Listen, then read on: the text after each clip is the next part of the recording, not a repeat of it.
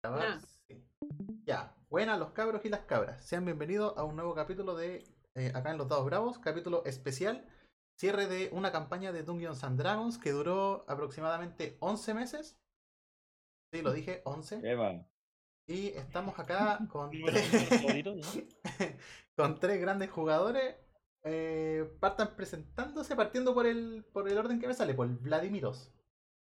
¿Quién eres? Eh, sí, eh, estuvimos jugando esa campaña de 11 meses bastante, bastante intensa. Eh, fue, eh, de hecho, fue bastante como comprometida porque eh, no perdimos mucho el hilo. eh, capaz hubo, hubieron dos semanas que no jugamos, pero casi siempre fue semana a semana. Como sorpresa. Y a- incluso a la mitad de la campaña, o, o se podría decir al cuarto de la campaña, e ingresó la Claudia. Así que no, fue una campaña bastante bonita y mi primera campaña que terminó de Dungeons and Dragons. Yo soy súper primerizo en este tipo de juegos, así que eh, no, estuvo muy buena, muy buena campaña. Ya vamos a entrar con los personajes. Bueno, también nos acompaña Claudia. Hola, hola. oh, sorpresa. Ah, bueno, para mí la experiencia fue, es la primera vez que juego este, este tipo de dinámica y la verdad me encantó. El cómo se hicieron los personajes, la- las situaciones que se fueron dando. em, y de hecho, para mí como primera experiencia de jugar una más o menos completa, aunque llegué más tarde, no, fue la raja. Y de hecho el compromiso que tuvimos todos, el compromiso que tuvo el Dani haciendo la historia y nosotros participando, también se notó y, y pudimos terminar. Sí, la mayoría que ha hablado de que habla de rol, nunca la termina. Mm. Nah, eso es re común en todo caso. Porque fueron 11 Sí. meses, pues, weón. Fue caleta. Fue mucho. Sí, Eh, eh, Fueron como cuatro días en la ciudad de Luzcan. Al pico, ¿no? Oye, sí, ¿verdad?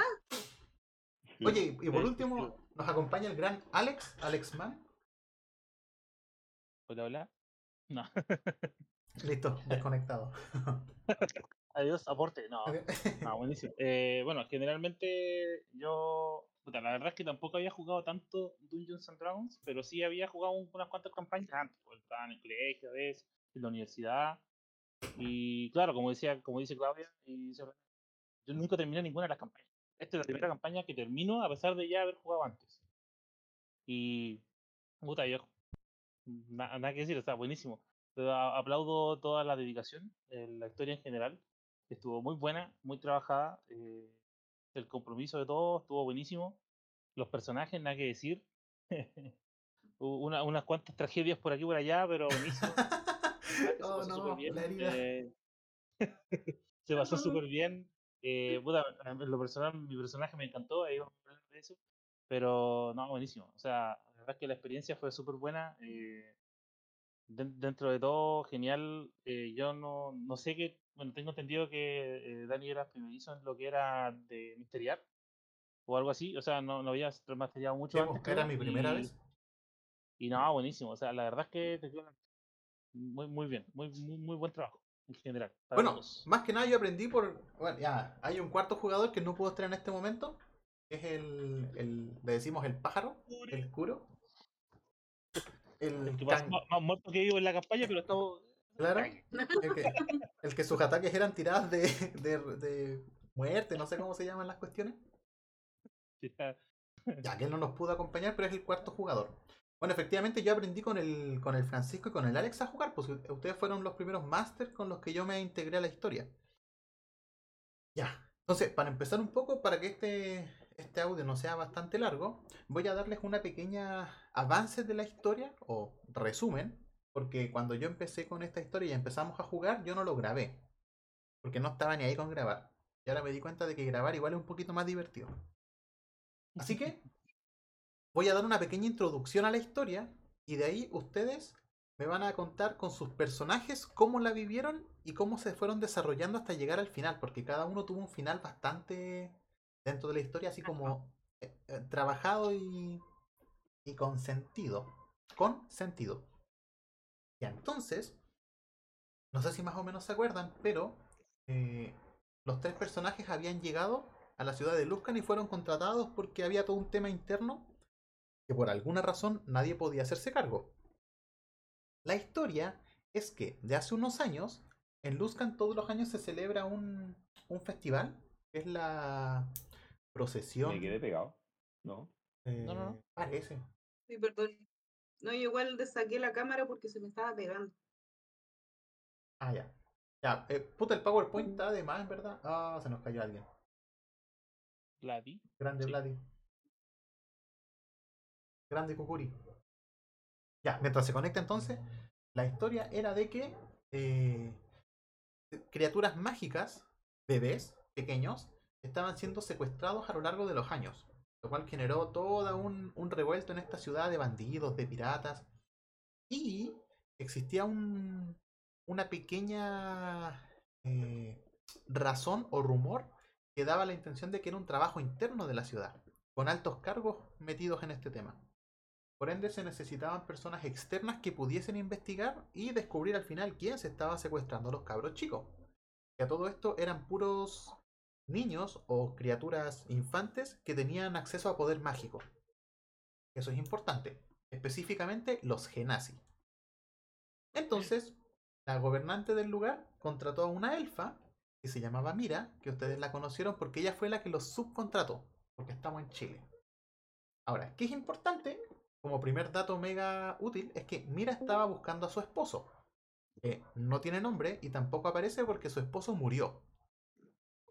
A nivel previo, su esposo fue asesinado por nuestro querido amigo el diablo con cuernos rojos, el Spur, ¿Y por qué? Mm. porque el marido de Mira se metió a, lo- a este equipo de secuestradores.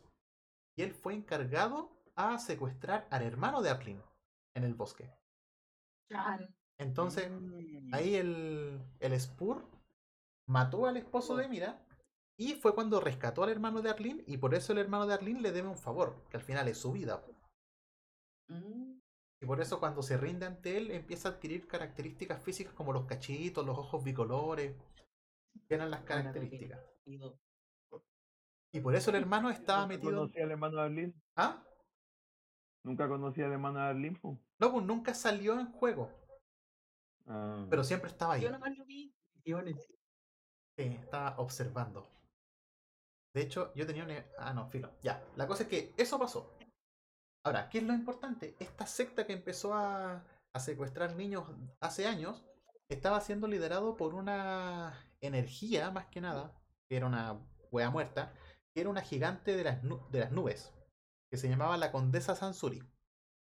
Quizás a algunos les suene porque cumple un rol muy importante en las aventuras de Storm King Thunder o el retumbar de la tormenta, algo así. Que es otra campaña Sí, de Dungeons rey- sí. Ya. Y el rey de la tormenta de hielo, ya, sí. Ya, Toda esta weá de 11 meses era una previa a esa campaña de 5 años que iba a hacer, pero en verdad después me aburrí. Así que la dejé de lado. La gracia es que estos seguidores querían revivir a esta, a esta gigante para desencadenar todos los eventos posteriores que vienen en la siguiente historia. Y para eso, ellos Mm. descubrieron que habían unas piedras verdes, los favores de Hades que ustedes conocieron, que eran capaces de extraer energía vital y mágica, ca- canalizarla, así como si fuese un catalizador, y poder utilizarla a su antojo. Entonces, lo que Como ustedes... una batería de energía. Claro, correcto. Entonces lo que ustedes vieron al final fue de que eh, todos los, los- las criaturas mágicas secuestradas se les extraía energía mágica para poder alcanzar el máximo y revivir a esta condesa, a esta gigante, y dejarla cagar. Y Mm. ¿Al dentro final de- no la derrotamos? eh, no alcanzó a aparecer porque lograron vencer al, al villano MVP. Mm. Mm. El MVP era el humano que se llamaba Davitor, que se transformaba en la bestia, el, el titán, titán mono. Y claro, dentro de los posibles futuros, si ustedes no alcanzaban a vencerlo a tiempo, o efectivamente él los mataba, con la última energía iba a capturar a Sanric, sacarlo, revivir a la condesa y dejarla cagar. Y si Estaba condenado. no, si estaba todo, todo planificado. Y de hecho, Estaba si condenado. Sí, po, este weón, como era druida, si ustedes no alcanzaban a vencerlo en el tiempo, porque igual yo les puse como un tiempo amplio, pero, pero había un contador, este one se iba a sacrificar e iba a despertar a la condesa con su energía. Pero Mm, ustedes lo evitaron y quiero que de ahí me cuenten cómo, cómo fue ese final maravilloso. Ya, esa es la historia base de toda esta wea. Entonces, llegan sus personajes al pueblo, son subcontratados por Mira para poder investigar y van conociendo a diversas personalidades en, el, en esta ciudad, matan una que otra persona. De hecho, ustedes fueron bastante asesinos al principio. Fue bacán. Y si bien... Ah, cuando matamos a los orcos. Sí, El- pues, en- de entradita, de entradita Sí. matamos como a tres orcos en la calle. Fue como primera sesión, pa, tres orcos muertos. Después, un- uno, creo que Pero había, había, había alternativa de salir bien de esa situación. Yo encuentro que igual era como que no había mucha alternativa. podrían no haberlos matado y, habría quedado Ah, más como, inconsciente. claro, y más como un roce de así de provocaciones más que Como una pelea callejera, más Claro. que un asesinato. Exacto. Tal vez ahí Gron no se hubiera enojado tanto. Sí, pues de acuerdo- me acuerdo de hecho que él les pidió clemencia y ustedes lo hicieron carne molida. Ahí está, pues. Entero dignidad. No, el Henrik le hizo carne molida. Sí, hecho- éramos un equipo, lo hicimos. O sea, yo, yo dije. Yo no vi a nadie oponerse. Yo no vi a nadie deten- detenerme tampoco. Así que, Como bueno, ya, muélelo así. Hasta Pasó ahí. nomás, po. Ya, entonces, más que nada ya con esta información de que saben hacia dónde fue la historia, eh, me gustaría que me contaran de sus personajes y la evolución que han tenido de manera breve. Partiendo por el mismo orden, por el eh, Borja, alias Bogdacha, alias Hugo. Sí, eh, mi personaje tenía tres personalidades porque él no sabía que, que era asesino. Entonces él vivía en un, en, en un puerto con su familia y sus niños hasta que llegan a tratar de asesinarlo. Ahí él se da cuenta de que tenía mucha habilidad. Ese era su, en, ese, en esa en caleta era conocido como Hugo. Y después cuando, cuando llega a la ciudad de Luzcan se autodenomina Borja, porque algún recuerdo tenía de su vida de asesino. Pero realmente los que lo conocían sabían su verdadero nombre era Bogdach. Entonces, él solamente trataba, o sea, él venía a buscar cuál era la razón por la cual no tenía recuerdo. No tenía nada de recuerdo de dónde venía y todo el asunto. Y fue una evolución bastante, bastante como marcada, porque en un principio era bastante tierno el, el gatito, el personaje era un gato.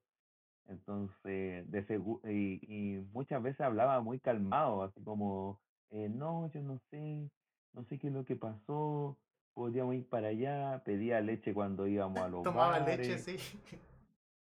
Sí, y saltaba buscando mosca. Era un pan de Dios. Pero a medida que iban pasando la, la, las partidas, eh, fue cambiando y después ya tenía un temperamento netamente asesino.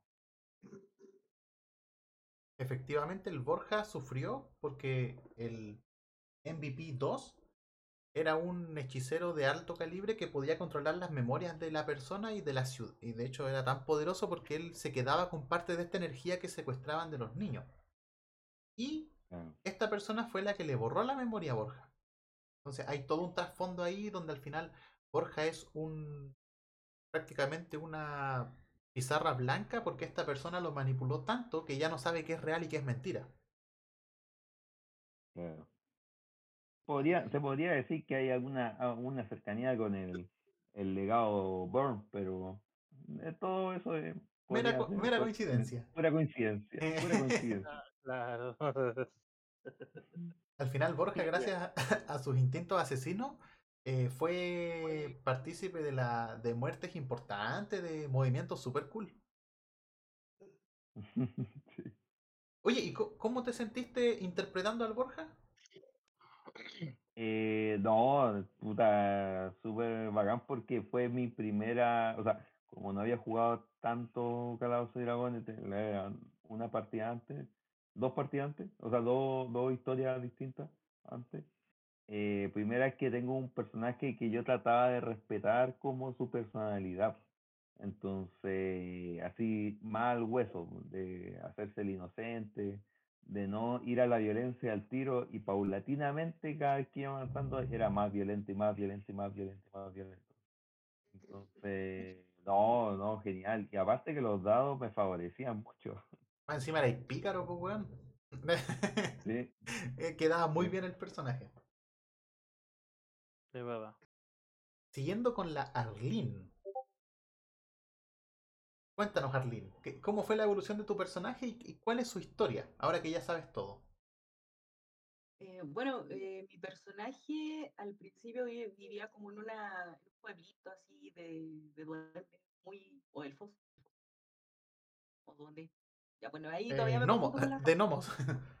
Ya, bueno, de gnomos. del bosque. Como todo muy feliz y todo eso, hasta que mm, eh, pasa de que eh, llegan estos ladrones y raptan al hermano menor de Arlene. Entonces ella está convencida, bueno, el pueblo como que dice, no, si ya murió, déjalo pasar, sigue la vida, y ella está convencida de que no, que su hermano sigue vivo, y se presenta una oportunidad de hacer un pacto con un demonio. Entonces fue como que la decisión inicial y es como ya, lo voy a ir a buscar. Y hace ese pacto con un demonio, es como hacer las cosas mal por buenas razones, algo así. Claro, con un patrón. Claro, entonces ahí llega recién mm, a, la ciudad y conoce a este grupo de aventureros que también están como buscando lo mismo y, o sea, no lo mismo, pero buscando como los niños desaparecidos, quién los, los rapta. Entonces dice como, ya, eh, aquí tengo la oportunidad para encontrar pistas sobre mi hermano.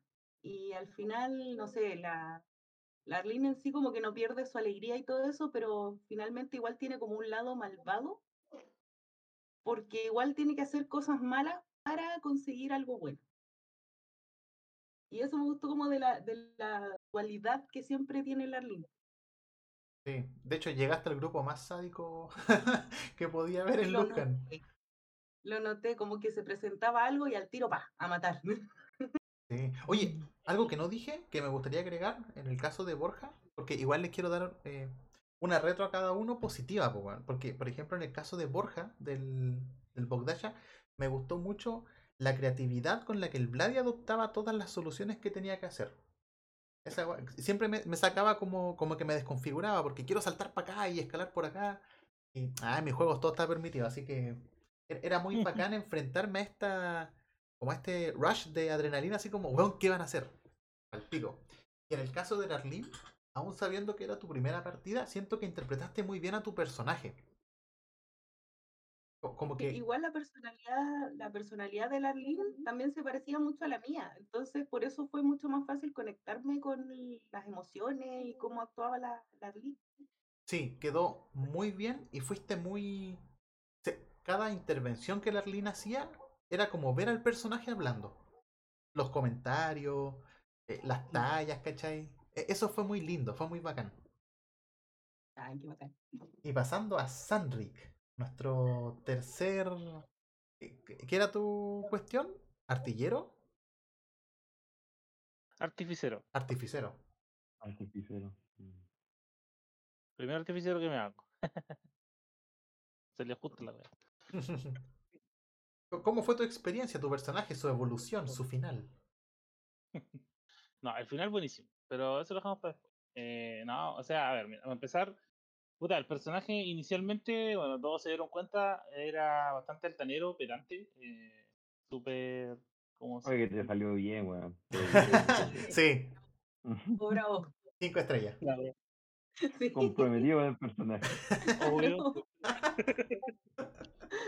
E-, esa era la, la verdad es que igual cuando, cuando el Dani me mencionó la tontera, tenía este personaje hecho y tenía ganas de, de jugarlo, por lo mismo, porque eh, es muy fuera de mi personalidad, a, diferencia de Darlene, yo, yo, o sea, el de este personaje era muy distinto a como yo soy, entonces sí o sí iba a ser como un reto para mí poder hacer que hacer que fuera pedante, tomar decisiones que yo no tomaría,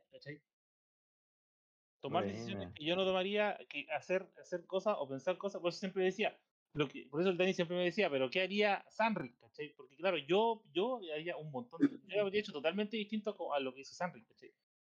Mm.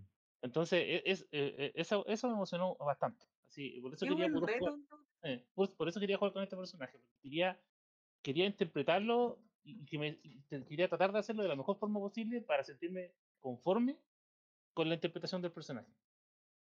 Y me costó, me costó en varias, en varias, en varias decisiones. Y en varias cosas era como, puta la guay, yo no quiero hacer eso, pero Sanri lo haría. po". ¿Cachai? Era como, este weón es como el hoyo, entonces sí lo lo haría, culiao, po". De hecho, tenía una facultad eh, que, que yo me di cuenta que, claro, iba muy, mucho con la personalidad, el hecho de que en la batalla nunca iba de frente, pues weón se quedaba mirando de arriba, eh, como que eh, estaba como siempre como salvaguardándose en el caso de que hubiera que hacer algo, pero no era como, eh, eh, hacía todo muy premeditado. Sí, Claro, Claro. como mueran todos, pero yo debo sobrevivir. y siempre muy Sí. calculador. Sí. Sí, E- Esa weá, por ejemplo, a mí me gustó mucho de ti, Sote. De que, al, al igual que Darlene, interpretaste bien al personaje porque de verdad sus comentarios eran como si vinieran de alguien como el Sanric, po. Y no solamente lo llevaste a la narrativa, sino que también en el combate lo expresaste súper bien. De hecho, yo, yo estaba seguro que ustedes como party no confiaban en el Sanric cuando tenían que pelear, po. El gastaba, gastaba su conjuro para levitar, po.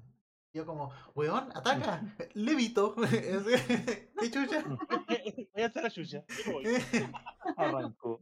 Entonces, al final, cada personalidad y cada personaje, más que nada, le dio un- una esencia a la party muy, como muy rica de ver en acción.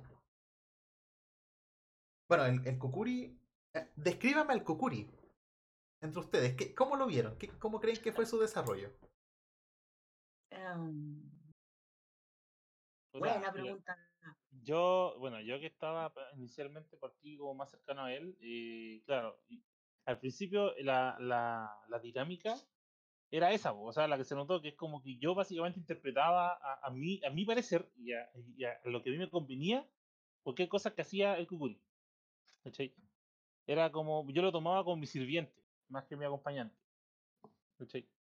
Y, Eso lo encontré muy, muy, muy buena esa dinámica. El hecho de que si bien Sanric era como muy, muy altanero y era como muy eh, que él primero y todo, sin embargo, el, el Kukuri terminaba siendo como la única familia que tenía.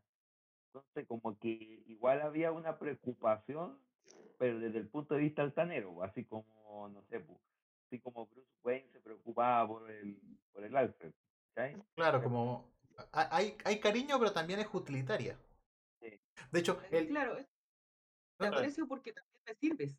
Algo así. Eh, básicamente, eh, yo con el final casi me puse a llorar.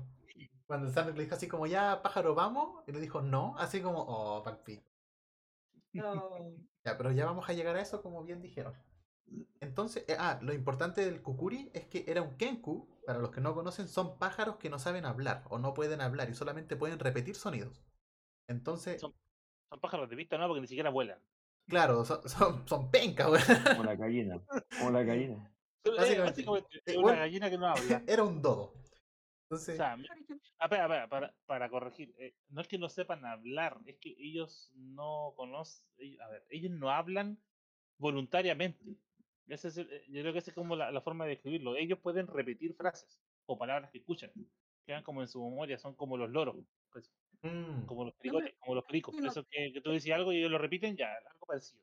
La diferencia es que cuando escucha algo puede repetirlo cuando él quiera. No es como que eh, él lo va repitiendo cada rato, sino que él puede decidir qué repetir. Pero él no puede formular frases propias. Ese es, yo creo que es, es como la forma de escribirlo.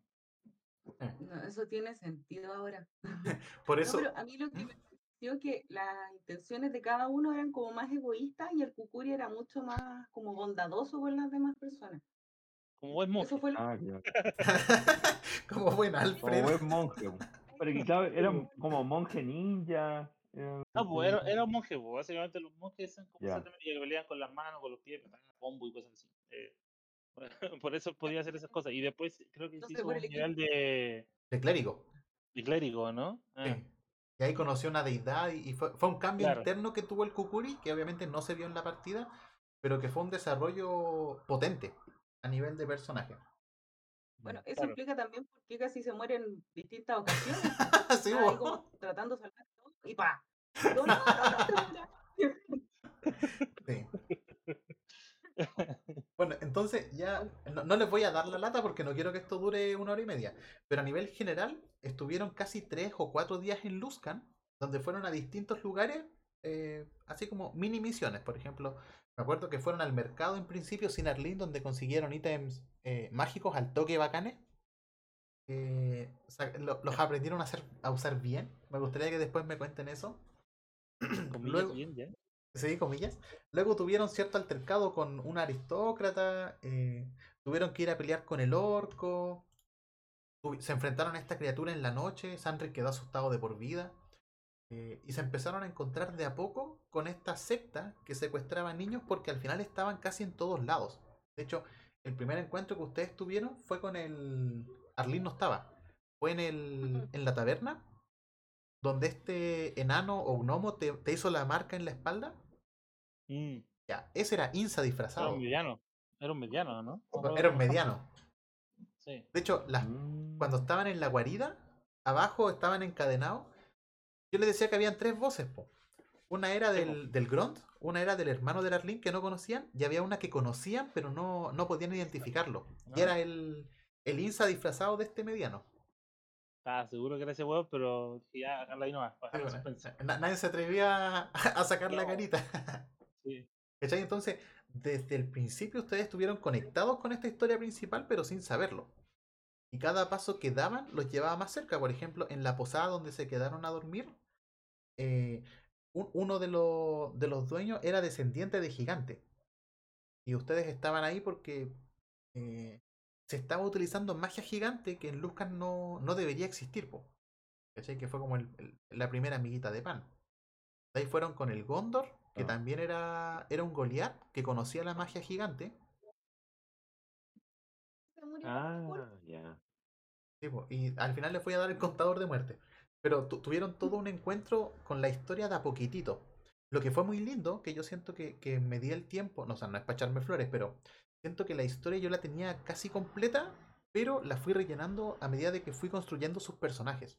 Porque todos ustedes me dieron la Ah. facultad creativa para meterle mano, y por eso los pude meter en la historia. Quizás algunos mucho mejor que otros, pero cada uno tenía un sentido y tenía sus propios NPC también para interactuar. Por ejemplo, el Sanric con el Leslie, eh, esa fue una dupla Ah, explosiva. Sí.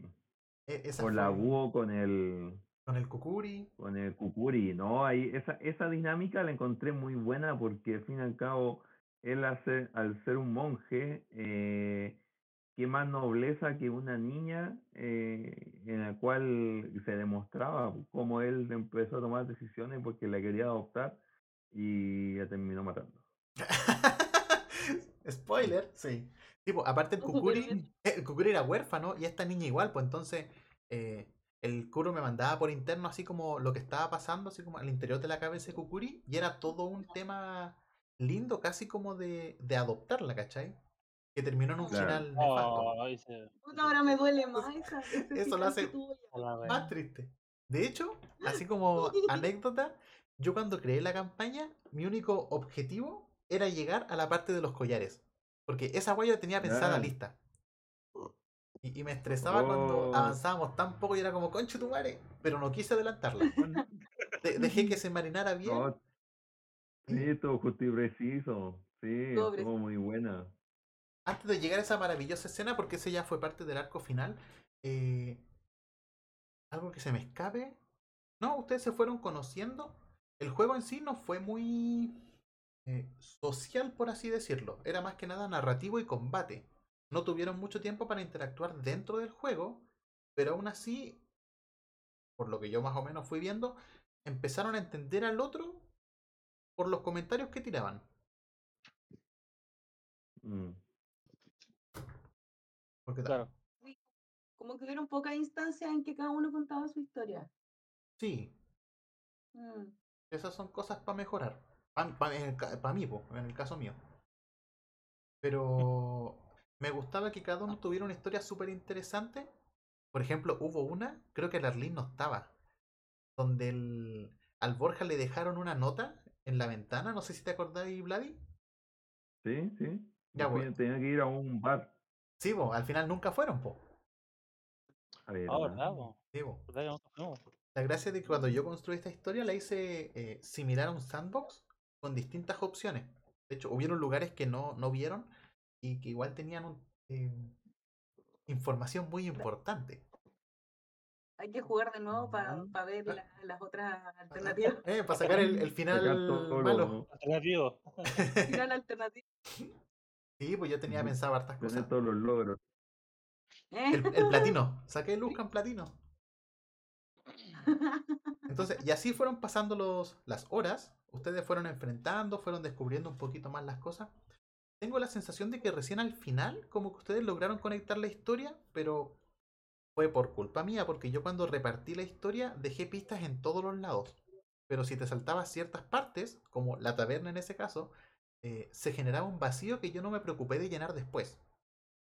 Entonces, podría haber sido un poco confuso desde la vista de los jugadores. Claro. Pero lo importante es que la pasamos bien. Eh, De hecho, eh, no sé si antes de empezar tienen algún. ¿Les gustaría comentar algún. El, como el mejor momento de sus Sí. personajes? Lo más No, bacán. para mí fue el final. Para mí fue el final. ¿El final en la escena post crédito o el final cómo derrotaron? No, pues cómo derrotamos al titán bestia ese. a- Esa fue como, oh, me siento poderosa. Ya, va- vamos. Oh, esa parte fue muy buena. Ya, pero eso dejémoslo para un poquito más tarde. Eh, Vlad y Sanric, ¿les gustaría contar quizás algo que haya pasado antes de llegar a la casa del malo, de Insa? ah, Por ejemplo, en el caso de Sanric, yo te fui tirando pistas de que había una posible Everon en el futuro. ¿Cómo fuiste trabajando con eso? la verdad es que eh, ni siquiera pensé en Everon hasta que me dijiste al final, weón. No tenía idea. Concha tu No, madre. Ahora, ahora, de hecho, me acabáis de decir No. que eh, te iba tirando pistas de la wea. No, en ningún momento me di cuenta de esa mierda, weón. No te voy a mentir. O sea, entendía que de dónde había sacado la referencia. O sea, dije, ah, lo sacó de Everon. Pero eso es todo. Dije, ah, ya lo usó como referencia, no, no pensé que estuviese como tirando pistas para alguna wea. no, nunca, lo, nunca lo vi de esa forma. ah, yo pensé que habéis cachado. No, weón, para nada. ah, ya, lo que pasa es que dentro de la historia había otro, otro artificero que constantemente tenía un sueño recurrente donde él se despertaba en el cuerpo de un robot en un mundo eh, Everon, ¿cachai? que es un mundo steampunk, futurista, fantasioso, medieval, o como se quiera decir. Algo así. ¿no? Claro, como volver al futuro. Y eh, eh, de a poquito yo le fui tirando pistas al Sunrise de que tenían monedas, por ejemplo, de Everron, los portales, etcétera. Y pensé que había cachado, po. pero No, no había cachado nada. La verdad es que no. No. Ahora que me mencionáis, recién me di cuenta, no tenía idea. Bueno, o sea, a mí lo que me pasaba es que de repente el Dani decía como, mm, bueno, ahora entiendo que ustedes están captando algunas cosas y yo como que no entendía nada. Ahí yo leí mal el ambiente. Claro, es como, no, sí entiendo que ustedes están viendo cosas de los personajes y yo, bueno, no entiendo nada. ¿Qué está pasando? Sí, yo siento que fui muy ambicioso con muchas cosas y, y como que las dejé sueltas y esperaba que ustedes las pillaran, pero igual no la puse fácil, pues era mucha información que Mm, había que trabajar. En el- Y, y tal, tal vez igual en ese sentido yo eh, esperé, como yo sentía que todo lo que sabía yo era un secreto, eh, esperaba hasta el último momento para contar bien las cosas y tal vez conté, conté mi historia como dos veces, pero claro, no queda en la memoria de todos, aparte que era media larga. igual. Sí, pues en este caso el Borja, el personaje del Vladi, era el que más estaba ligado a la ciudad, pero por un aspecto más que nada azaroso. Porque al final eh, la idea del, del Borja fue de que simplemente tenía un conocido y todos los demás se fue gestando en la misma campaña. Igual, igual con Larlin, al, al principio yo tenía la idea de que tu hermano estuviese en el final así como junto con Mira, a punto de ser transformado en, en la piedra. Oh, Y dije, puta, habría sido bacán, pues. Pero cuando lo pensé, ya había creado el. como su trasfondo original, pues. Y no, cambi- cambiarlo a mitad de camino habría sido como. bacán para el final, pero e- extraño. igual hubiera sido bueno. Sí, pues habría Ay, sido no- no opulento, sé. po. No sé cómo habría reaccionado en todo caso. entre búho, entre búho y, y tu hermano. Oh, no, Ay. hay que jugarlo de nuevo para darle vuelta. ¿Sabéis que yo pensé hacer eso? Pero me di cuenta de que iba a ser demasiado. Porque como el resto no conocía al hermano de Larlin, eh, Claro. no era tan cercano, pues en cambio la Crystal. Iba como, y a- aparte iba a romper el equipo porque de ahí nos quedaba matar al, al mono final. pues. Entonces, si se le moría al hermano, ni cagando iba a quedarse con nosotros la lip. Claro. Claro, al final el foco iba a ser proteger al hermano como fuera. Claro. De hecho, yo en una dije así como, ¿será tan malo va a hacerme algo así? Pero no, pero no es tan malo. no es tan malo. Sí, o pasaron hartos eventos buenos en la campaña. De hecho, cuando pelearon con Insa, una de las mejores partes que yo vi en todo esto fue cuando el Sanric utilizó el, el Lumbonomicron. Buenísimo, weón. Pedazo de libro. ¿Podéis contar más o menos cómo- qué pasó, qué weá, cómo fue?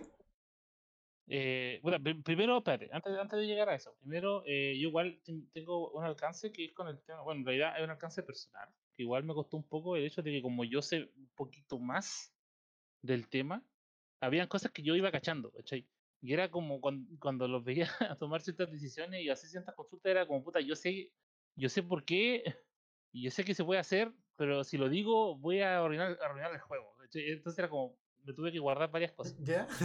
Pero de alguna forma igual salió bien. Sanric ahí estaba.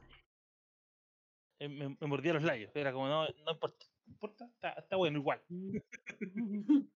Ya, pero, pero cuenta Entonces, la. Me costó, me costó pelear con eso, con ese tema. me, me costó pelear con el que yo sabía un par de cosas que y y era como, tuve que, tuve un pequeño conflicto ahí. ¿A nivel de jugador o a nivel de personaje? A nivel de jugador. Ya.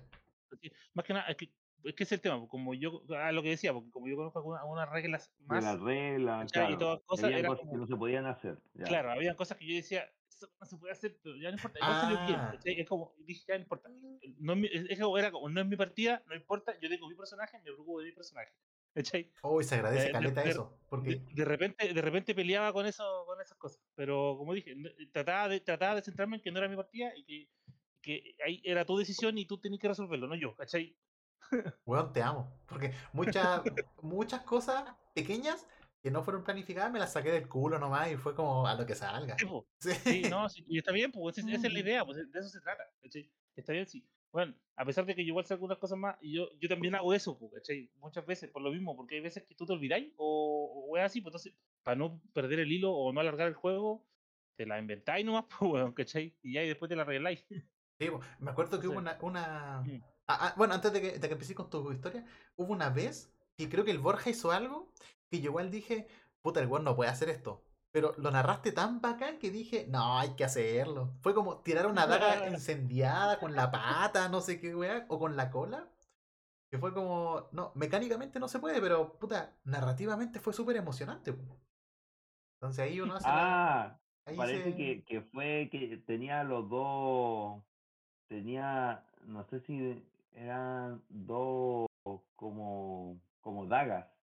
Y una daga la tiré al aire y, y la otra la tiré directo donde el, donde el otro, donde el, perso- el otro personaje. Y le pegué una patada a la daga y la daga le llegó directo en el hombro. Justo saqué como 20, weón. Sí, una weá así. Que fue como súper loca, pero súper bacán, po, ¿cachai? Claro. Eh, or- orgulloso de, de eso. Con respecto a eso, igual es, es re bueno para el tema de narrativa, porque a mí lo que me pasó que anteriormente jugué como una o dos partidas donde el, el DM era como muy estricto no, es que aquí tenés que tirar tanto y cosas así, cosas demasiado técnicas que yo obviamente no cachaba. Entonces, el tema, la dinámica del se estancaba mucho y no avanzábamos nada. Así Sí. que yo defiendo la lo que hizo el Dani La porque nos permitió ser más libre, ¿cachai? Más, más espontáneo en la, en la narrativa, por lo menos. Sí, porque Sí. una, una cuestión que a mí me molestó harto mientras yo estaba masteriando esta cuestión, pero me molestó de mí es que ahora que tengo un poquito más de experiencia y he narrado más sistemas, siento que Dungeons and Dragons tiene mucho contenido inservible que podéis sacar y hacer que la narrativa sea mucho más fluida. Entonces, llegó un momento en el que ya ni siquiera les contaban los, los cuadros, fuera como muévanse nomás y listo. Pero son cosas que uno va aprendiendo, según yo. Sí, yo, creo que, claro, y va en la experiencia de los mismos personajes porque uno se autorregula. Sea, ¿para qué, para qué vaya a ser tan chancho y, y hacer cosas que tú sabes que no se pueden? Pero después, cuando vaya agarrando experiencia, claro, decir, no, esto no se puede y como que, como que igual, pero, pero sí, pues agradece que esta campaña inicial eh, no haya sido tan técnica porque igual si hubiera, nos hubiéramos enredado en el barro, así como que todo más lento y los puntos. ¿no? Y yo, yo siempre tuve fe ciega en que ustedes contaban bien los puntos y yo no conté ni una cuestión. De hecho, yo confiaba que ustedes lo contaban bien porque tampoco. Yo, yo siento que eh, eso fue bacán. de, de que el grupo fue súper, a mi juicio, transparente, honesto y con la mentalidad de divertirse más que de, ah, yo quiero ganar y quiero sacar la ventaja. Lo Sí, encontré súper genial, súper amistoso. Ya, pues, Tal vez lo que me hubiera... dale. Ah, dale, dale, dale, dale nomás. No, dale, dale tú. Ay, no tú. Ah, ya, que ah, tal vez lo que me hubiera gustado un poco era el hecho de sacarle un poco más provecho a lo a la plata y al y a los ítems, así como no sé, po, como que matamos un loco, nos acercamos y le robamos cosas. En ese sentido como que siento que ahí a lo mejor había algo que nos podría haber servido porque al final andábamos sin plata para todos lados y los precios eran terribles alzados, y andaba con cinco monedas de oro y toda la hueá estaban 100. po. Sí. Sí, ahí faltaba un pequeño ajuste de mi parte. Eh, Sanric, por favor, cuenta el momento más maravilloso de la partida de Sanric. Puta, la verdad es que tengo. Sí, yo creo que fue, sí, definitivamente, porque fue el momento que decidí. Puta, el libro de por sí lo, lo- lo obtuve al principio de la partida, po, a ese nivel. Y puta, toda la puta partida pensando, dice, en qué momento lo puedo usar. Siempre lo tenía ahí, ¿cachai? Como lo tenía como ahí al ladito, dije, para recordármelo. Pensando así como, puta, ¿cuál será el mejor momento? ¿cachai? Y siempre pensaba así en cada pelea, decía, no, no, no, weón, no es suficiente. ¿cachai? Con Grunt fue como, podría usarlo, pero como que no sé, weón, siento que no era el momento. ¿Podía explicarte qué era el libro? ¿O qué tenía que te daba? al tiro. Acordarme, me Ah. acuerdo así como a la, a la rápida, entonces lo voy a abrir para hacerlo más, más, más directo. Eh, ya, lo que pasa, eh, bueno, en todo caso, lo- esta campaña empezó en nivel 2 y en teoría deberían terminar en nivel 4, pero cuando llegaron a nivel 3 como que ya dejé de contar y, y quedaron en nivel 3 nomás. po. Pero el libro te, da, te daba acceso a, a hechizos de mayor lo- nivel, po. Aquí los tengo, sí, justamente. Bueno, la verdad es que como lo tuve al principio, técnicamente en nivel 1 ni cagando lo podía usar. Esta weá me da hechizos de nivel 3 parece, o 2, algo así. Aquí los tengo. Claro, nivel 4. Nivel 4 de necromancia, por ejemplo. Ah, brígido. ¿Cachai?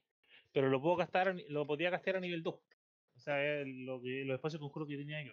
Me permitía gastarlo a nivel 2. Claro, era, era un- Entonces, ah, dale. Era, era brígido, güey, no lo podía usar al tiro. Y lo peor de todo es que, claro, me daba dos hechizos que eran como la nube aniquiladora y marchitar, que sería como el Blight y el Cloud Cube, que sería en inglés.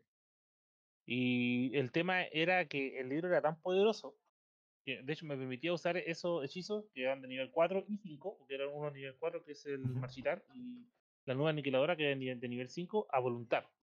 Entre comillas, a voluntad. Porque, por ejemplo, para usar la nube aniquiladora me, me pedía dos, menos 2 de HP permanente. O sea, yo de, de mi pool de HP completo tenía que perder, sacrificar dos puntos de HP para poder utilizar ese hechizo. Pero lo podía usar a voluntad mientras tuviese vida. Y ese, al final, ese era el efecto específico que se mostraba, porque como yo usaba el hechizo y me hacía daño a mí mismo para poder usarlo. ¿sí? Ahora, acá al, al final, eh, lo que le agregó el daño fue genial el hecho de que, que empezara como a perder la cordura. Así como que empezaba como a perder la mente, a escuchar voces y toda la weá. Eso fue, eso fue espectacular. Bueno, ese, ese giro fue genial. Porque claro, yo dije, esta weá lo puedo usar, tengo vida de sobra, se va a cagar la partida, hagamos cagar esta weá nomás en mi mente. Hasta que este weón dijo, no, pero empecé a... Diablos. Dije, oh, la weá, dije, no, cagué, weón, no, no puedo. Y ahí, ahí, ahí entré el conflicto y dije, puta, está la raza, pero no, weón. No, no, quiero, no quería que mi personaje perdiera su cordura porque era, su mente era todo lo que tenía. ¿cachai? O sea, mi personaje era, era puramente. y ahí se ve el compromiso. Ahí, ahí, se ve la, la, la maravillosa eh, no sé, no sé, sinergia entre jugador y personaje porque tú de verdad te preocupaste por el Sanric. Y la, y la forma en que narraste ese momento, porque al final apareció el malo que modificaba las memorias, le sacó la cresta a todo. El Sanric estaba como moribundo.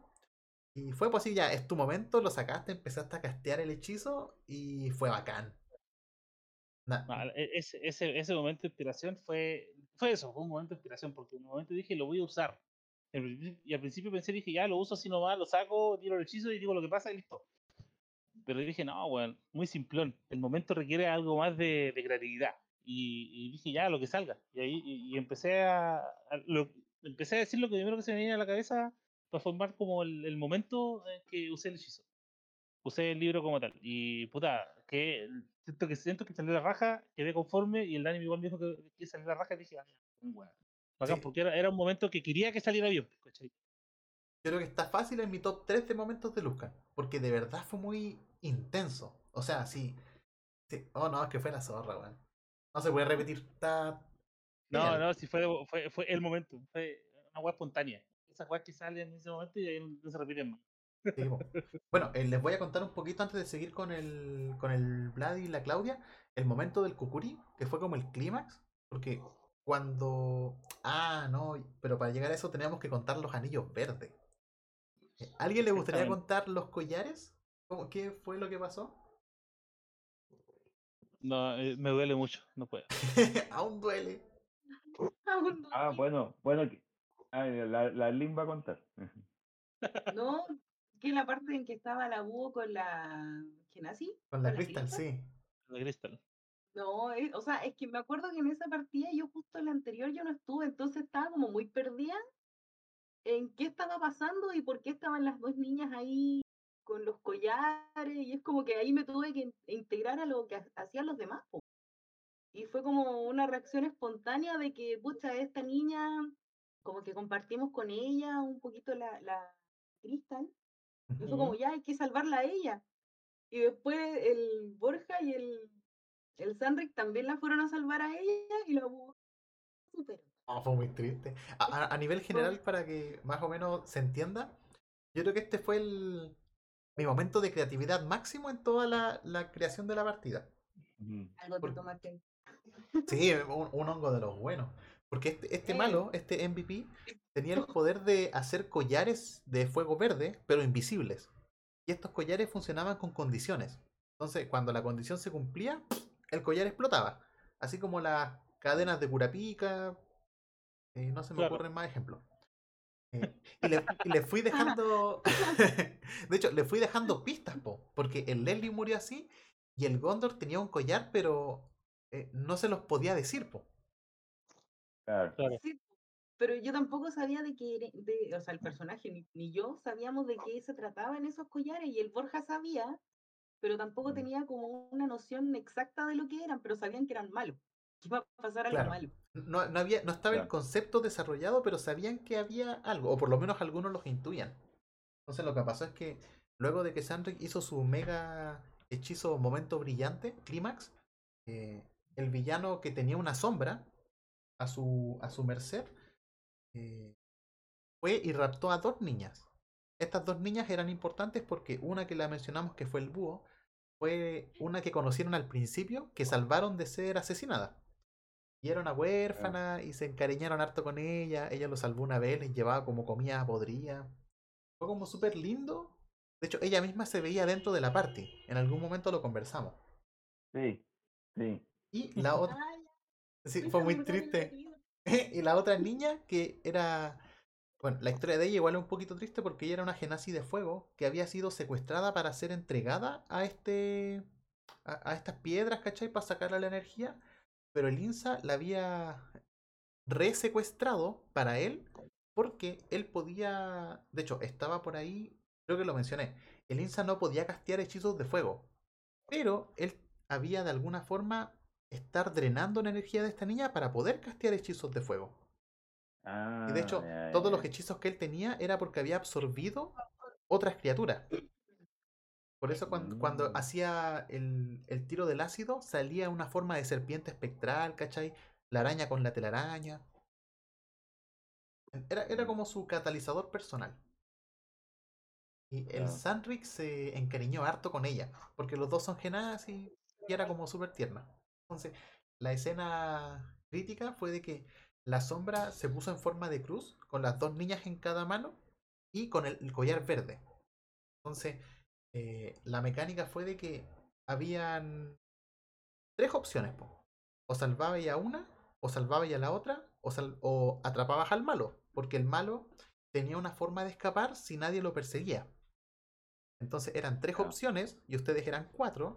Y les di el tiempo para que se pudieran poner de acuerdo fuera de juego, pero cuando estaban dentro del juego ya tenían que decidir nomás, po, por orden.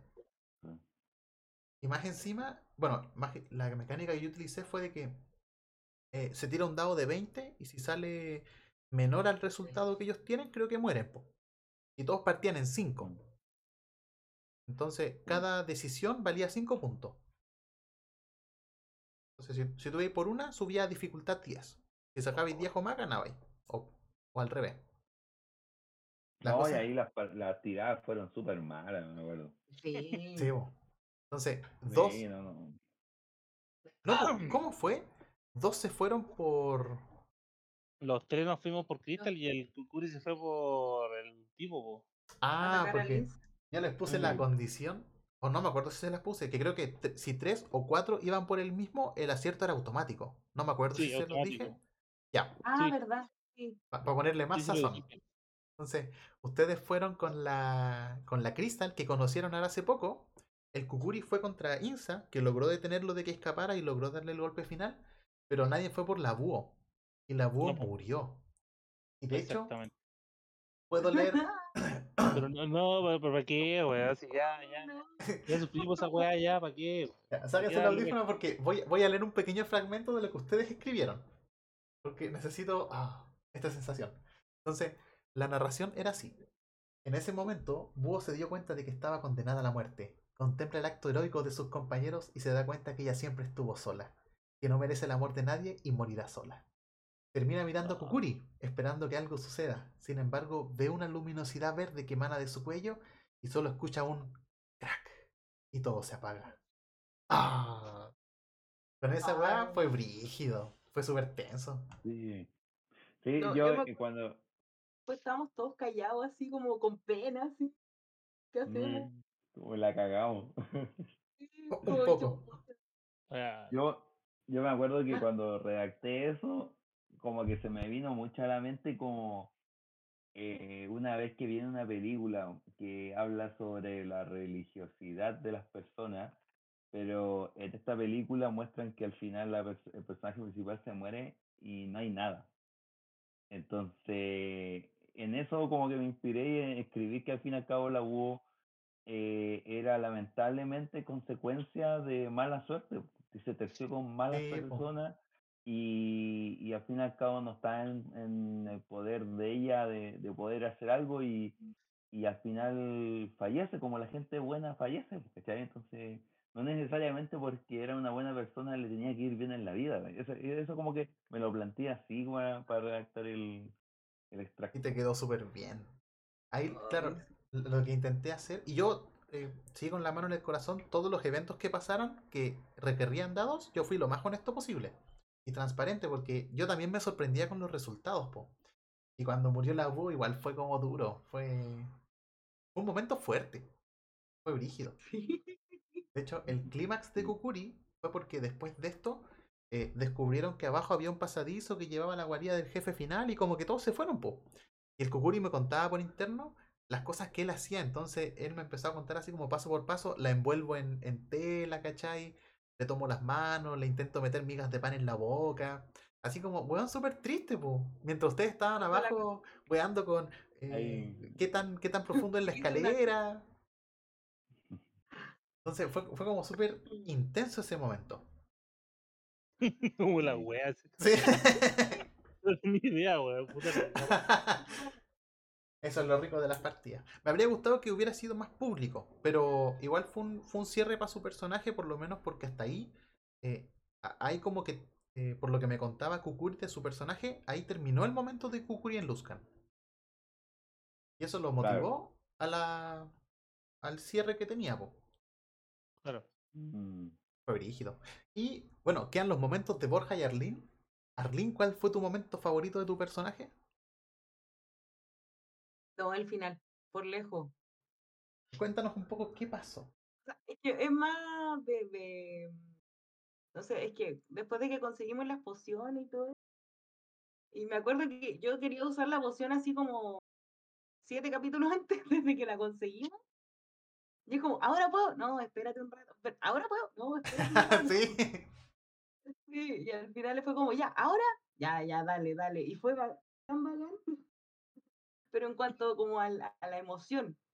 Pero igual de, en cuanto al hermano, como que en ese momento como que pasó a segundo plano y en- era como ya, tenemos que salir de esta. Y fue como la última opción que se me ocurrió, la, la, la poción. Y eso de que, no sé, pues se tira, así como no sabía los efectos que iba a tener, si iba a poder controlar o no la bestia, eh, fue que se tiró primero al, al mono, como que se agarró de los pelos y después mordió la, la poción. Cosa de, de si es que atacaba algo más, que atacara más que nada al, al- a la bestia. Fue muy Y no bacán sé, ese ese fue momento. Sé como si, el momento que más me gustó como personaje del, de, de la aventura, de eso como el- la emoción. no sé si el resto cachó ese momento, así como yo me lo imaginé. Sí, no, yo estaba terrible, así como, no, estaba extasiado, no dije, no, estaba la... Estaba vuelto loco, dije, no, esta weá está bacán. Encima yo me subí como a pelo detrás de la Arlene, como amarrado, o sea, como agarrado de los pelos de la, de la nuca mientras peleaba y saltaba encima del huevón y le enterraba la cuchilla hasta abajo. No, Sí.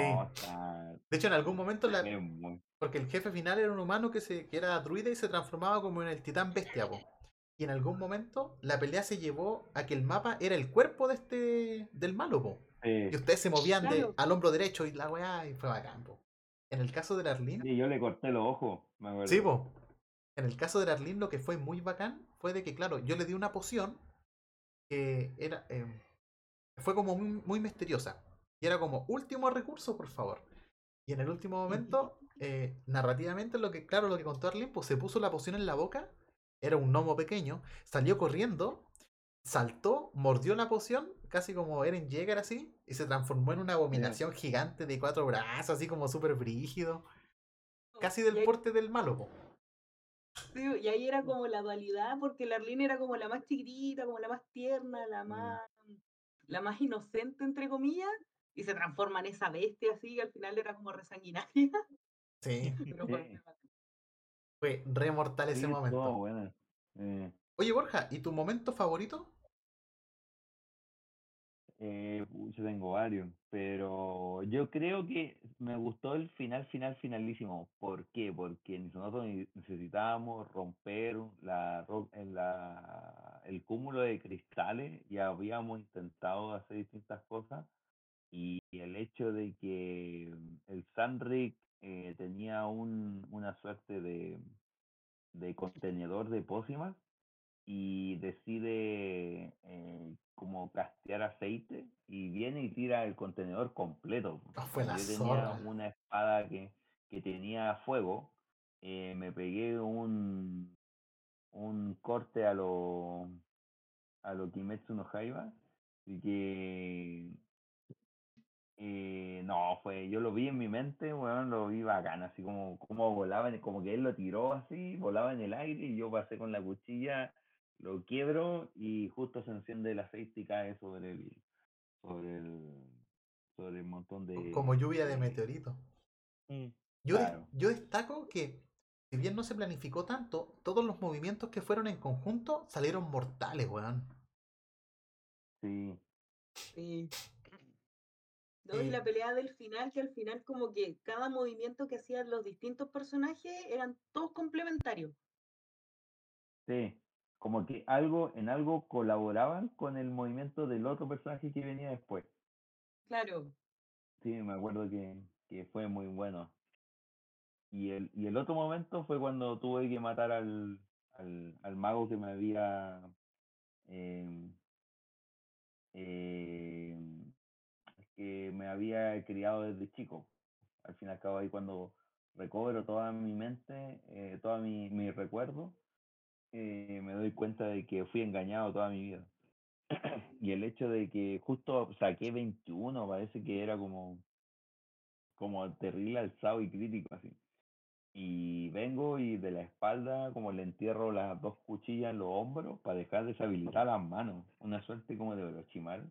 sí, Así que ahí para dejarlo al tiro de- deshabilitado. Pero, y, sal, y salió, ¿no? Y, y siempre como, siempre la tuve, o sea, siempre tuve en mente el hecho de que el personaje era un gato, entonces tenía que- demasiada agilidad, hacía weas que nadie se le, como, utilizaba muralla, palo, no sé, la cuestión que hubiera, se agarraba y soltaba. sí, utilizaste muy bien el ambiente en tus movimientos. Que, que eso fue bacán, porque le daba mucho más realismo a la narración. Sí, Bueno, y ya llegando al, al final, efectivamente ustedes pelearon con este titán bestia, le sacaron la cresta. eh, lo vencieron justo porque a Arlene se le estaba acabando el efecto de la poción. El Kukuri estaba como casi muerto. El, el Sandrak igual está hecho pico. Están como todos muriendo, po. Y eh, un poquito cómo, cómo lo mataron, así como qué hizo cada uno.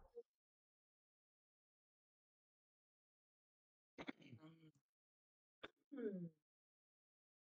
Bueno, lo que yo me acuerdo es que yo cuando se tomó la poción Larlín, lo tiré los dados y lo primero que me fue un 20 y fue muy bacán. Sí. Porque ahí fueron como los primeros mordiscos y después esa como escena, no, no, no me acuerdo muy bien porque fuera como muy emocionante, me acuerdo como del principio y del final. Y al final cuando le abre la boca así a los Godzilla, no, a los Godzilla, no, al King Kong, cuando le abre la boca y lo empiezan a congelar y lo empiezan a y, y abre la boca así hasta prácticamente le reventamos la cabeza La wea Sí. sanguinaria olvidado como de eso, weón. Sí, pues lo que pasó, así como si vamos cuadro por cuadro, eh, se- el, el Sandrex se dio cuenta de que como esta bestia tenía poderes de hielo, el hielo no le hacía nada, po. Pero si le atacaba por dentro, sí le afectaba. Entonces el Sandrex se metió en la boca y empezó a castear rayo de escarcha y empezar a congelar adentro. Y el Borja con su espada de fuego intentó cortarle el cuello y el Arlín le intentó separar la mandíbula del cráneo. po. Abrir la quijada. eh. Y el Kukuri le dio un golpe, pero por el lado contrario de Borja, empujando la cabeza para que pasara más fácil por la espada. Entonces, las tiradas funcionaron y cuando llegó el final, eh, le prácticamente lo molieron, pues, le sacaron la cabeza, explotó. no sí fue bacán Sí, fue, fue un muy buen movimiento. Lo que me gustó harto, que fue cómo le, le puse la dificultad, es que después de que lo mataron, también continuaba el, el encuentro, por así decirlo, con las almas. Claro. Mm. Y ahí Borja con Sandrix se pegaron un, un dueto impecable. Sí pues Y ahí como nunca habíamos colaborado en, en un ataque y, y salió bastante bueno. todo caso, weón, ¿verdad? po? Nunca. Una wea. tirar la bomba y correr todo bueno Sí. Ya al final salieron corriendo, vivieron todos. eh, y eh, bueno, ya llegamos. eh, Ah, nos saltamos calete aparte, pero más que nada para que se entienda la dinámica de que fue un juego, a mi juicio, divertido, que cuando tenía que ser serio lo fue, y que salir del personaje tampoco mataba la historia porque ustedes eran muy fáciles de volver a integrarse. Entonces, me- de hecho, nos pasamos lan- lanzando memes por el chat, Sí. Algunos crueles, fue como súper divertida la experiencia. Sí, había como un... Yo, me, yo siempre me, me he tratado de, de imaginar la partida de rol como una película Entonces como que está la cámara dando vuelta a los personajes o me imagino cuadros en particular. Y de la misma manera eh, existe la dualidad de mi yo normal, cómo ve esta película y se caga de la risa y manda memes. Entonces es como que mi, mi, yo, mi yo como personaje, así tratando de, de, cuidar lo que digo, todo eso, pero mi yo que estoy viendo la, la película, como que caga, cagaba la risa y mandaba memes, pura tonteras. Te dio una dinámica. ¿Sí? Dale, Arlen. Y quería hacerte una pregunta, Dani, como cuáles fueron los momentos en que tú como que pensabas que íbamos por una línea y al final nos íbamos por otra. Por Uy, ejemplo, el me acuerdo es como el, el, el grunt, cuando muere el grunt y lo hacen carne molida. ¿Sí? Como que tú no esperabas esa cuestión. Me dio esa impresión. No. ¿Ah, no? No, no esperaba que fueran tan brígidos. Pero yo tampoco me encariñé con los malos, así que eh, fue una escena bacán. No te costó mucho dejarme. No, y tampoco yo estaba en contra de ustedes y yo eh, era su fan secreto, entonces les decía, bueno, inténtenlo nomás y la única forma en que mueran es que los dados digan que murieron, pero, pero me gustaba apoyarlos, porque siento que ustedes eran los protagonistas, la historia era más que nada el seteo. Pero hubieron hartas veces que yo les lancé palo y como que no los pescaban mucho. Por ejemplo, bueno, con Gondor, yo les... ¿Won se acuerdan cuando pelearon contra la sombra? ¿Sí? ¿Sí? Yo me estaba rompiendo... Sí, bueno, yo me estaba rompiendo la cabeza porque le decía, bueno, es súper fácil, fuego así, fuego. Y no cachaban, po. Y, y se, se los intentaba decir. Me acuerdo que le hablé al Sandra incluso por interno, así como, oye, tú conoces las grandes artes de no sé qué, weá. Y- pero tampoco se los quería decir, po. Quería que ustedes llegaran a eso. Claro. No, No, sí, pues. yo me acuerdo porque fue la primera partida que participé y yo cachaba algo con la capa y yo, pues ya con la capa, si aquí la capa, la capa, hay que hacer algo con Sí, la po. capa y seguían pegando con la sombra. Y después el, cu- el Kukuri decía, yo me encargo. Y tiraba un churiquén, po, weón. Una mierda. No, y la capa la tiraban para allá, la tiraban para acá, no sabemos qué hacer con la capa, que era, al fin y al cabo era lo que invocaba la, al- Sí, a la sombra que nos estaba atacando. Al final te- tenían que quemar la capa nomás, pues, pero fue. Más encima era la Sí. capa favorita del Sanri, que igual fue un, fue un momento divertidamente tenso. sí. O- No los un- conocía también como para permitir que quemaran mi cama. claro, un momento sí que yo quedé un poco picado fue cuando eh, fueron al cementerio y yo les dije, ya, van en la noche, tienen el, el espacio para hacer una emboscada como quieran. Y como que dijeron, entremos nomás, y dejaron la cagada. Yo les Ah, sí. intentaba dar una especie como de Assassin's Creed para que ustedes, ya, yo quiero matar a este weón. Y, y no fue tan así. De hecho, el, el Kukuri se puso a hacer como una estatua. fue como, what? Yo me acuerdo que, pero que alguien despertó a la roca, po. Sí, po. y ahí ya quedó la cagada, po, Había una roca, para que la gente entienda así como que el, el, el, en el escenario era un cementerio y estaba lleno de guardias y la idea era, claro, irlos matando de manera muy secreta que ellos no se dieran cuenta, como casi como el antiguo juego de comando, pero en realidad había una roca que lo que no entendía yo, cada vez que nos acercábamos a la roca, el, el Dani decía como que se escuchaba como un ronquido o, o algo. Entonces como que no entendía, me una roca, no una roca, y claro, al final era un monstruo inmenso que tenía una ilusión encima que, de roca. Entonces, el momento en que trataba, Sí, po, era, era un ogro. trató de, rom- trató de romper la roca y despertó al monstruo y llegaron todos, bueno, y ahí quedó la pata. Me acuerdo que en esa, en esa escena, como me la imaginé, yo era ya el, el estaba así como transformado en roca, en una estatua, y todo así empezaba a quedar la cagada, y yo como puta, yo sigo como estatua, ¿qué voy a hacer? Sí, de hecho. Mario, Mario estatua, Mario, Mario, eh, eh, cuando se transforma en estatua es Mario 3. po. Entonces, la wea. sí, Mario. Tanuki. Mm. hubieron Fue hartos, un momento especial. sí, hubieron hartos momentos, pero más por mi inexperiencia que no les transmití bien las cosas o no se las describía bien y que yo sentía que no captaban la idea. Pero eh, yo dejé que trabajaran con lo que tenían nomás, po, que igual le dio un, mayor sabor a la historia. Claro, eh como que nos dejaste ser también. Sí, me gustó harto porque yo en verdad confiaba en ustedes tanto como jugadores como personajes. Y siento que no me defraudaron. Como que tiraron para arriba, fueron, fueron súper buenos jugadores. Me defraudé mí mismo. Les agradezco harto. ah, todo bueno.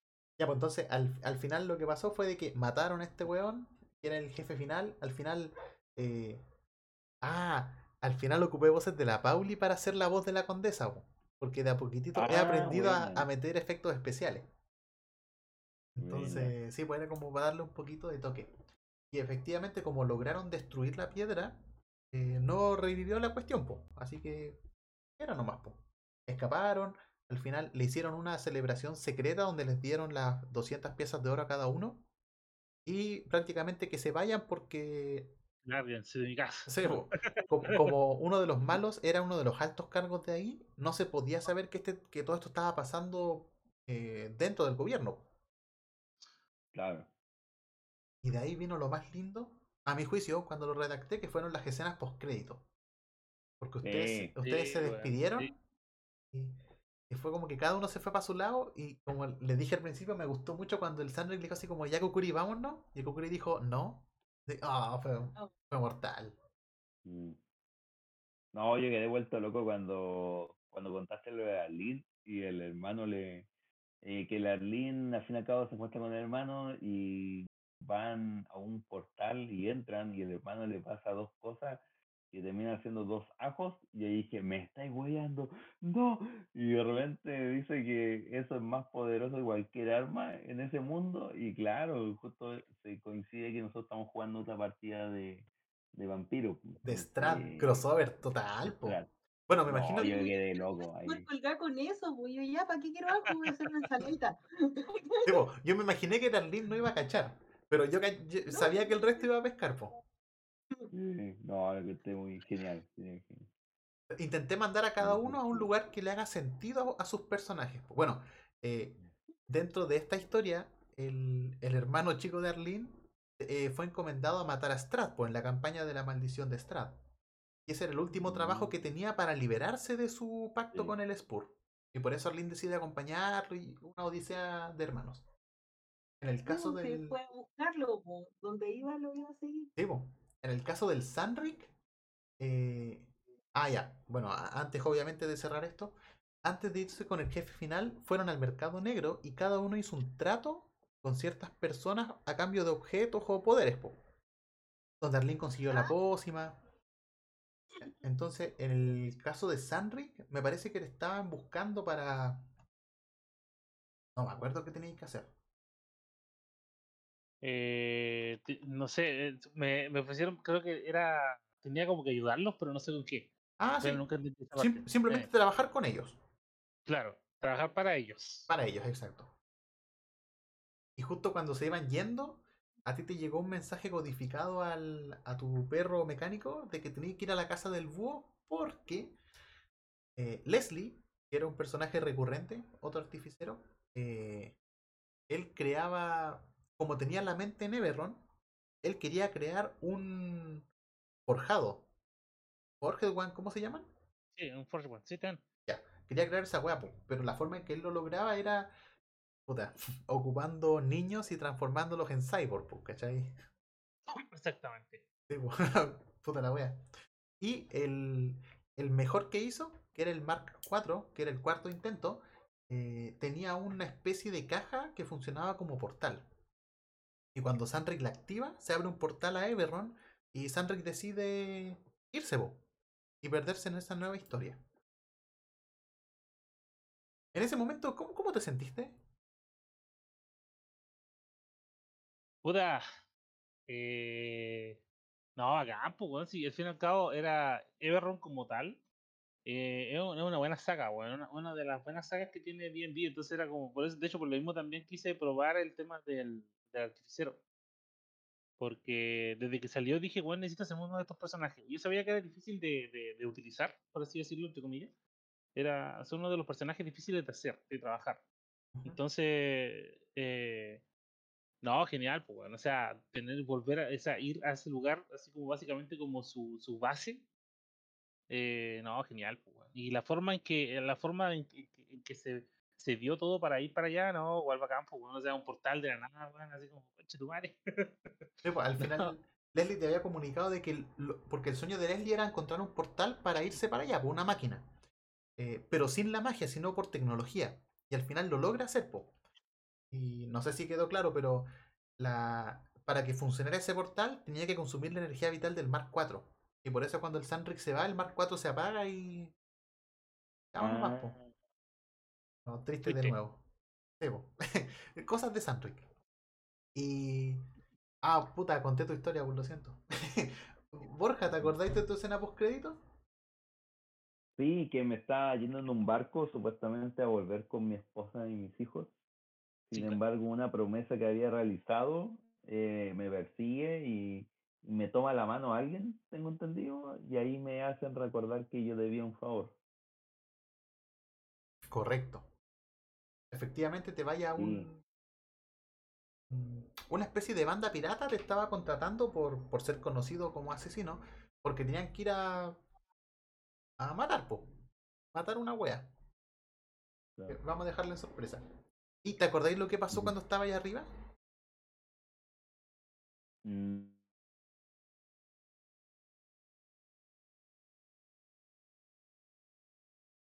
¿Aló?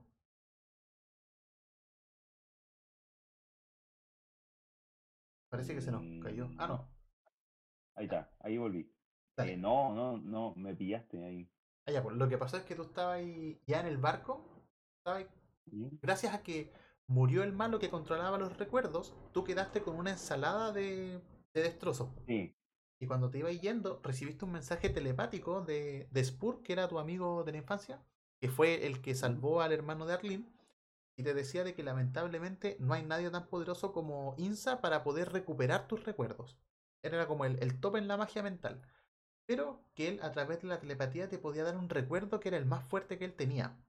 Y era un recuerdo de cuando tú eras chiquitito, así como gato bebé, con este buen bebé, estaban comiendo pescado en una alcantarilla, antes de ser rescatados por el INSA. Y ese recuerdo como que se volvió en el recuerdo más preciado de Borja y le calentó el corazón y fue como muy lindo. claro. No, al fin y al cabo eh, termina siendo lo único que él conoce de una familia. Claro. Mm, buena, buena. Puta, y en el caso de Kukuri, el...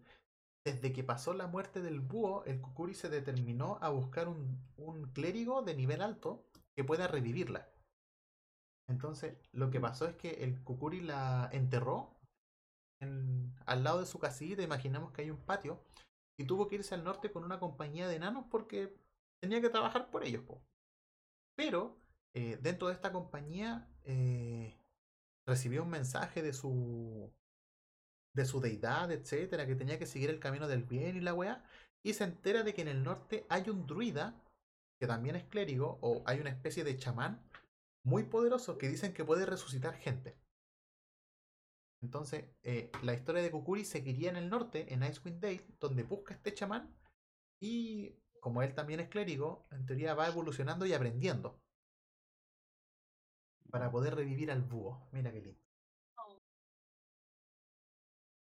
Ya déjalo ir, duele. viejo. No. Déjame ver, La herida duele. No duele, quema. No, yo quiero saber por qué, eh, cómo murió el, ay, el gigante que nos dio las armas. El Gondor. Oh, esa parte fue muy triste. De hecho, yo te preguntaba, ¿estáis segura? Porque cuando fueron al mercado negro, tú la forma en la que conseguiste las pociones, que eran demasiado caras, fue porque en el pasado, Gondor, que era este Goliath, eh, eh, puta, en inglés se llama infuse, así como magia de fuego a la espada, para hacer una espada de fuego. Y esas no son conocidas en Luzca, no son muy raras. Entonces cuando la vieron y tú dijiste, no, si eh, te la cambio por esta espada, oye, ¿quién te la hizo? No, un huevón que está por acá y le diste las coordenadas y la weá. Y en ese momento, a partir de ahí, estos buenos los fueron a buscar y lo raptan, po.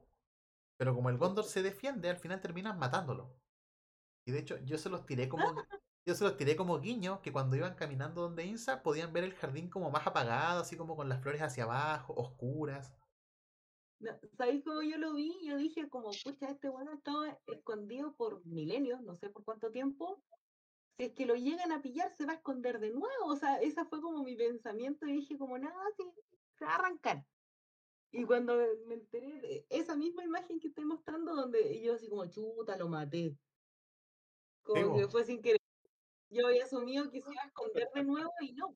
Lo pillaron y lo mataron. Y cagó nomás, po. ¿Qué fue? Pero, como te digo, fueron las malas acciones por un bien mayor. ¿Podría decirse? ¿Algo correcto? bueno, aquí lo que me, me, intenté siempre es que las acciones que ustedes tomaran tuvieran eh, impacto en la historia. Por ejemplo, eh, el Kukuri no lo sabe, pero había un personaje, un NPC especial para él, que era el maestro de su maestro, que estaba en Luskan. Pero estaba justo en lugares donde ustedes nunca fueron, po. Entonces ya, bueno más, po. ¿Cachai? Había una divina que estaba por ahí dando vueltas que tampoco la fueron a ver, pero porque la tiré como muy sutil y no engancharon, así que fue como ya, seguimos. Entonces, eh, fue bacán eso de yo ir trabajando con la historia semana a semana para adecuarme a lo que ustedes decidían. Esa cuestión me, encantó. Eh, y eso. Bueno, ya más que nada contamos como la historia, contamos el final, que fue muy bacán. Eh, la evolución de sus personajes de manera breve. Antes de ya ir cerrando, ¿tienen alguna otra consulta de la historia de sus personajes? ¿Algún hoyo argumental que no cacharon? Ah. Em, no, yo creo que, o sea, yo quedé bastante, bastante claro con, con la historia. Yo no solamente no me voy a cansar de recalcar que, que la historia estuvo muy bien armada y, no te pasaste con el compromiso de las partidas y siempre la buena voluntad de cambiar la, la sesión para un día que todos pudiéramos. Y no, no, yo encuentro que ahí te mereces el aplauso. Oh, gracias. Sí, no, por lejos, fue como muy bien armada la historia y que al final te concluyó bien, pues. Y eso también, bueno, parte del compromiso que también todos tuvimos con estar presente y el compromiso obviamente del Dani de hacer la historia y que funcionara también y la disposición a que cada uno pudiera hacer las cosas y que funcionaran. No sé si se entiende la idea. Sí. Dije muchas veces funcionar. Pero, pero en resumen funcionó. Yo, yo encuentro que, bueno, pese a que somos adultos y cada uno tiene su vida y su trabajo, etcétera, eh, encontrar días para que estemos todos igual fue difícil. De hecho, en las últimas sesiones jugábamos tarde. Eh, yo me daba cuenta que tenían sueño. Yo tenía que tomar Monster para como mantenerme atento y, creativo al momento. Pero sacando eso de lado, sentí que todos se comprometieron bien con la historia. Y de verdad yo siento que a cada uno le gustó su personaje. Sí, por, lejos. Mm. De hecho, por un momento la sufrí y dije, no, no me maté el personaje, weón. bueno, después dije, no, weón, el personaje me gusta, no voy. bueno, el Kukuri casi muere dos veces. Eh. Yo tengo esta duda porque, como recién me estoy metiendo en esta historia, ¿qué pasa cuando un personaje muere? ¿Se crea otro? Muere. sí, o sea, mira, depende. Depende, netamente del GM, pero generalmente muere. Ahora, hay personajes que pueden revivir a otros personajes o utilizarlos, así como tipo zombie también, por ejemplo, los necromancers, ¿cachai? O sea, pueden utilizar los cuerpos de otros personajes y traerlos a la vida, pero utilizarlos como marionetas, ¿cachai? Entonces, pero a mm, niveles más altos. Mm. Claro, hay, hay, varias formas como de manejar el tema de la muerte. Ahora, ahí va a depender netamente de la campaña, qué tan amistoso sea y del GM en general. ¿cachai? Sí, pues, por ejemplo, en el caso de ustedes, si alguno se hubiera muerto, eh, no, que se hagan otro y siguen jugando nomás. Po. O que pesquen algún personaje que ya esté hecho como NPC yo les doy el trasfondo y ustedes lo toman. Por ejemplo, habría sido genial que, era, que si Larlín hubiera muerto, por ejemplo, tú hubieras tomado a tu hermano como, como personaje jugable y te cuento toda su historia y te encuentras con estos weones y... Juegas del otro lado, sí. Claro, po. Y, ahí como doble agente, pues, ¿cachai? Au, no me matas. Claro. Sí, pero, pero todo, todo es conversable cuando un personaje muere. Afortunadamente no murió ninguno Es igual me. Sí. sí, yo al principio intenté hacer la campaña super mortal, así como. eh, mortal en el sentido de que con alta tasa de mortalidad. Pero a medida que fuimos jugando me di cuenta de que. No, pues de verdad estaban encariñados con los personajes y dejé que sacaran el provecho al máximo de ellos. Obviamente, si los dados no, no lo permitían, ya nada que hacer. Me acompañan. Sí. No, a veces los dados están. A veces cantan nomás. Hoy me acuerdo de una partida que salió un puro, puro 2, un 1, 2, 1. Uy, peor día. Fallos para acá, fallos para allá. Sí. Eso- e- esas partidas son las mejores, weón. Donde quería ser weón y no podía hacer nada. Y es como, coche tu madre. Y aparte salen cosas malas más encima. como Sí, el po. one shot, como el one shot. No, para el pico, weón. No, ahí nos morimos todos. El peor, e- el peor equipo de soldados, weón. Oye, Sí. sí. Los peores novatos. Eh, Ah, eh, el peor que los SWAT en las películas, weón. ¿Cómo? Estábamos peor que los SWAT en las películas, weón. Eso, sirvió Los, los Stormtroopers disparando para todos lados. Eh. Ya, bueno, no chicos. vimos ni una. Hem- Pero eso hemos- para otra historia. para otra historia. Hemos No. llegado al final de, esta, de este maravilloso resumen del capítulo. Eh, yo creo que ya está bastante claro que les gustó. Me siento conforme y tranquilo por eso. Eh, y espero que. No, nos vamos a ver de nuevo, pues, obviamente. Aún quedan muchas historias que contar, así que por supuesto. Bien dicho, se, se me fueron, se me olvidé de todo lo que iba a decir.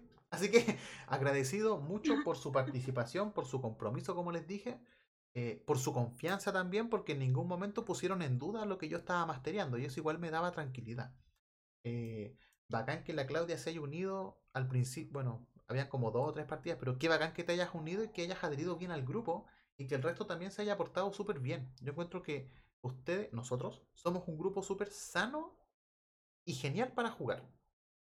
Que, que ojalá que eso no se pierda, que es como la esencia que tenemos. Y que los memes no era falten. la idea, po. Sí, sí, no. Eso es lo más importante. sí, po, sí, creo No, que- sí, igual también muy agradecida del, de la acogida que tuve y fue como llegué, entré y realmente no conocía a nadie, al Vladi nomás. Y fue como muy, muy genial para mí, puta, integrarme a los personajes, que hablábamos también como personaje y como jugadores. Y se dio una dinámica a la raja. fue una buena, Gracias. ah, buena, buena partida. Así que como Messi al Real Madrid nos empezamos a despedir. No sé si tienen algunas palabras de cierre o lo llamamos. Estamos listos. Ay, No, no, está. Eh, Yo creo que se ha dicho todo lo que se pudo decir. Sí. Espero que con esta eh, mini conversación les haya quedado un poquito más claro la historia y el trasfondo de cada uno de sus personajes. Y quién sabe si los volvemos a ver en el futuro. po. Sí, de. Eso sería interesante. Ya pues chicos, muchas gracias por Sí. participar en esta campaña que se llamaba La Ciudad de las Velas, que duró 11 meses aproximadamente. Eh, obviamente están invitados en más partidas de los Dados Bravos y pronto tendrán noticias de nosotros. Así que eh, buenas noches. po. Que, que- que tengan buen fin de semana. Igualmente. Buenas noches. Nos, nos estamos viendo en otra partida. chicos, Nos estamos Nos viendo. vemos en otra aventura. chao. cuídense. Chao, chao. Chau. Chaito, chaito.